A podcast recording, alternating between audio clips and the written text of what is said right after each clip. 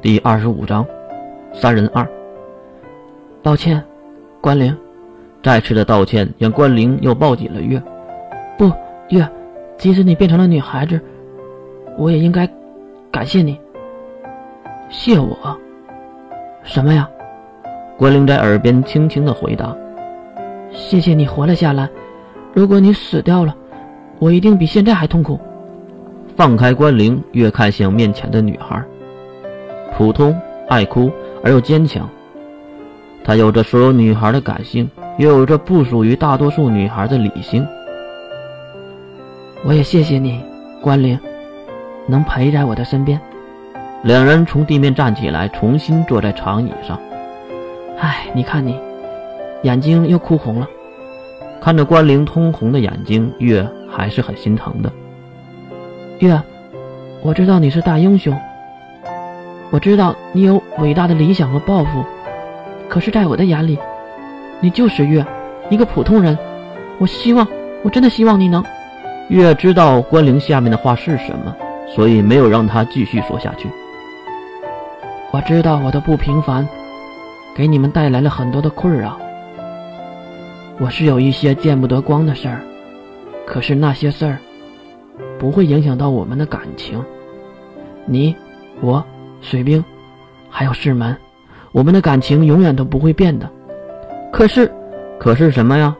这句“可是”不是月的话，而是另一个熟悉的声音。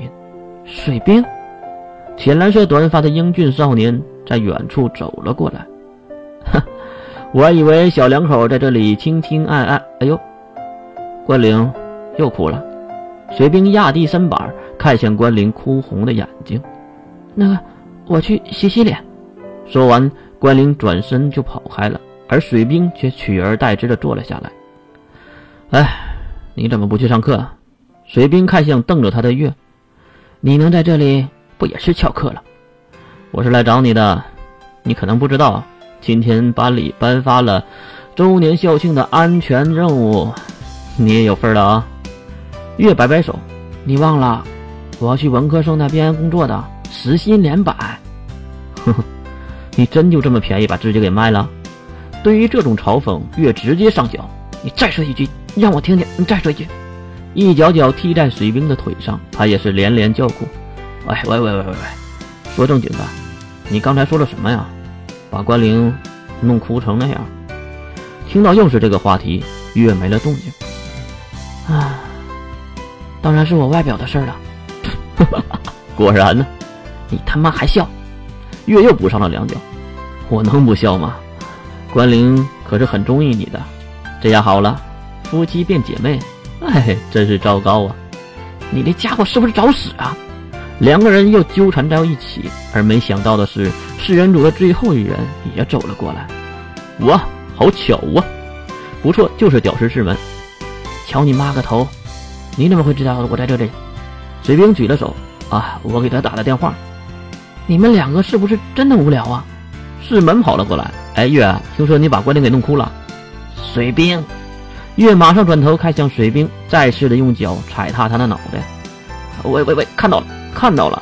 月急忙收回腿，不过大眼睛来回转了几圈后，想起了一个非常损的招。哈哈，听到月的笑声，两个人就知道要倒霉了。那个世门，你说句老实话，你觉得我这个外表怎么样？世门当然伸出了大拇指。清纯可爱，简直就是女神中的女神。哎，你就不能换个新词吗？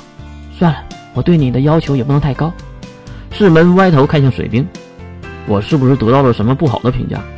水兵安慰世门：“没事，世门，这个评价对你来说很高了，是吗？”两个人的对话被月打断。行了，那我问你，世门，要不要来摸摸？啊，摸？一旁的水兵马上就知道了问题的所在。喂喂，月，你别玩大了啊，会被和谐的。月马上瞪向水兵：“你闭嘴！你不是已经看过了吗？”这话可是提醒了师门，他马上转头看向水兵：“水兵，你看到什么了？”“没，什么都没看到。”这下好了，水兵直接不敢说话了。再看月已经开始了行动，他叼起领带，从裙子里拉出了衬衣，竟然露出了白净的小腹。试试看，师门当然不敢动了，而月却拉住了师门的手，直接放在了自己的肚子上。哇，怎么样？看向师门的表情好像很开心，滑滑滑滑滑滑滑的，没了。